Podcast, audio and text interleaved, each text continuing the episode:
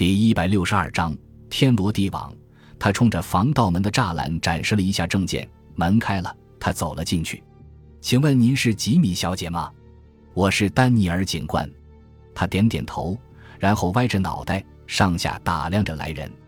他那样子看起来像娘儿一般活泼可爱。他站在房间里，四下扫视着整个房间。只见屋子里乱糟糟的，桌子的抽屉打开了一半，地上还放着一只打开的皮箱，里面装了一些叠好的衣物。他抬起头来问吉米小姐：“似乎我来的正是时候，看样子你要出门。”“哦，是的，我计划今天下午离开。”他皱了皱眉头。吉米小姐也默不作声。他说：“我来拜访你是希望你提供帮助，别担心，不会耽误你很多时间。也许你可以帮助我们。哦，对了，你什么时候离开？我的火车九点零九分开车。这样啊，看来我们有充足的时间。”请你配合我一下吧，这件事不会花很长时间，最多半小时。他歪着头问道：“我不太明白，丹尼尔警官，你究竟要我帮你什么？这是一件很重要的事情，同时也和你有关系，因此你帮助警方就等于是帮助你自己。”他说：“我想你一定还记得，在两个星期前，有两个年轻女人骗走了你的八千元吧？”他非常惊奇，眼睛睁得大大的。“是呀。”可是这件事你怎么知道？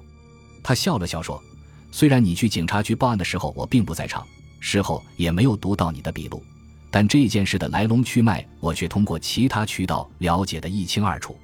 事发当天，你到银行存了一大笔钱，当你刚办完手续走出银行大门，就有一位气质优雅的女子向你走过来。她首先请求你原谅她的冒昧，接着。”她说：“因为你看上去是个善良的人，所以才向你求助。因为他对那一带不太熟悉，又遇上一件棘手的事，不知该如何处理。”他接着说：“原来那位女子在路上拾到一个装满现金的信封，不知如何是好。于是他在银行门口找到了你，将你拉到一旁的角落里。见四下无人，他打开信封的一角，故意让你看到里面的千元大票。然后他告诉你说。”里面大约有一百二十张，也就是说，这个信封里有整整十二万元现金，简直难以置信。吉米小姐放声大笑起来。警官，你说的没错，当时那么多钱的确把我吓坏了。此前恐怕我只见过面额为二十元以下的钞票。他眨了眨眼睛说：“是的，那也正是这群骗子的狡猾之处，他们总是挑选那些看起来不那么富有的人去行骗。”他深深的吸口气。继续说，总之，那个陌生女人会对你说，她的生活很不幸，生了一个孩子还是弱智。就在你们交谈的时候，另一位女子走过来了，她自我介绍说自己供职于一家律师事务所，愿意带你们向律师事务所的律师咨询一下。在他打了一通电话后，他告诉你们，律师认为这一大笔钱多半是犯罪分子遗失的赃款。至于如何处理这笔钱，律师给出两个方法。第一个方法是将这笔钱款上交警方，这样一来，丢钱的犯罪分子必定不敢认领，但是这笔钱也就很可能被充公了。第二个方法是三个人干脆将这笔钱分掉，唯一条件是每个人都必须拿出证据，证明他此前已有的现金可以维持半年的生活费，不会急于动用这笔赃款。吉米小姐听得呆住了，惊讶地说：“怎么？”连这些细节你都知道，他得意地笑了笑，继续说下去。那个女人还告诉你，她可以请律师朋友帮忙，将千元大钞换成小额钞票。这样一来，你在存款时，银行就不会对你产生怀疑。于是，你们三个人商定平分这笔捡来的钱，你从中可以分到整整四万元钱。他说，这时，另外那两个女人都分别出示了他们可以维持六个月生活费的证明。捡到钱的那个女人出示了一张保险公司的支票，她可以将其兑现；而另一个女人也恰好有一笔钱，那是她父亲给她留下的股票分红。他们二人要求你也出示可以维持六个月生活费的证明。于是你又走进银行，取出八千元现金，也出示给他们看。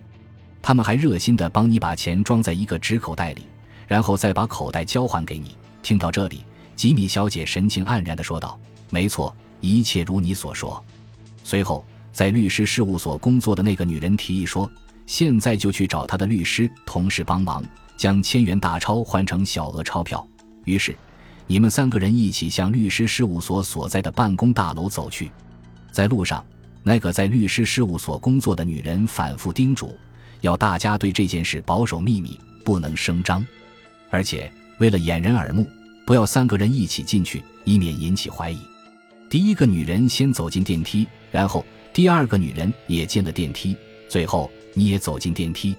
结果，当你来到他们所说的楼层之后，才发现这层楼根本就没有什么律师事务所。于是你慌忙寻找那两个女人，而她们仿佛人间蒸发了一样，不知去向。吉米小姐静静地听着，她的面色苍白，默然不语。她继续说：“当时你几乎昏倒在地，急忙打开装有你八千元钱的纸口袋。”里面哪还有钱的影子？只有一沓沓玩具钞票。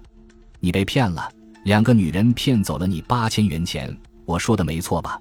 吉米小姐无力地笑了笑，神情变得极为委顿。她慢慢摇着头说：“我今天来找你，正是为了此事。我的目的就是要帮你将这伙骗子绳之以法。”吉米小姐用双手捂着脸，啜泣着说：“你把这件事的来龙去脉都说得很清楚。”这让我觉得更加悔恨，也是怪我自己太贪心了，居然被这样低级的骗术给骗了。说完，他又放下双手，睁大眼睛，认真的说：“可是当时他们和我说的时候，似乎一点破绽都没有，我完全落入到他们的圈套里了。”他笑了笑，说道：“其实他们玩的这套把戏，就是为了获取你的信任。只要你相信了他们，你的上当也就注定难免了。要知道。”那帮骗子都是非常狡猾的，你也不是第一个上当受骗的。他轻轻地叹了口气，继续说：“而且，只要这伙骗子仍然逍遥法外，就还会有更多的受害者。吉米小姐，除非你能帮助我们将这伙骗子绳之以法，我，我还能做什么呢？我已经尽力了。在报案时，我已经详细的描述过那两个女人的长相。”他微笑着说：“是的。”但是你还可以给我们更多的帮助。现在警方的调查已经有了一些新的进展，我们已经找到了那两个女人。现在我们需要你对他们的照片进行指认。说完，他从一个纸口袋里中取出两张照片，拿给吉米小姐看。是不是这两个女子？他一见那两张照片，突然变得异常激动，连连喊道：“对，是他们，就是他们。”他示意他冷静一下。但是他仍然禁不住气得浑身发抖，看到他们的照片，那天的事情就好像在我眼前重现了一般。我倒不是心疼那些钱，最令我愤恨的是，我居然被他们耍了。他无所掩饰地盯着他，我真的好笨。明明亲眼看到纸口袋里是满满的钞票，但想不到竟然是玩具钞票。他们一定在得手之后嘲笑我是头笨驴。唉。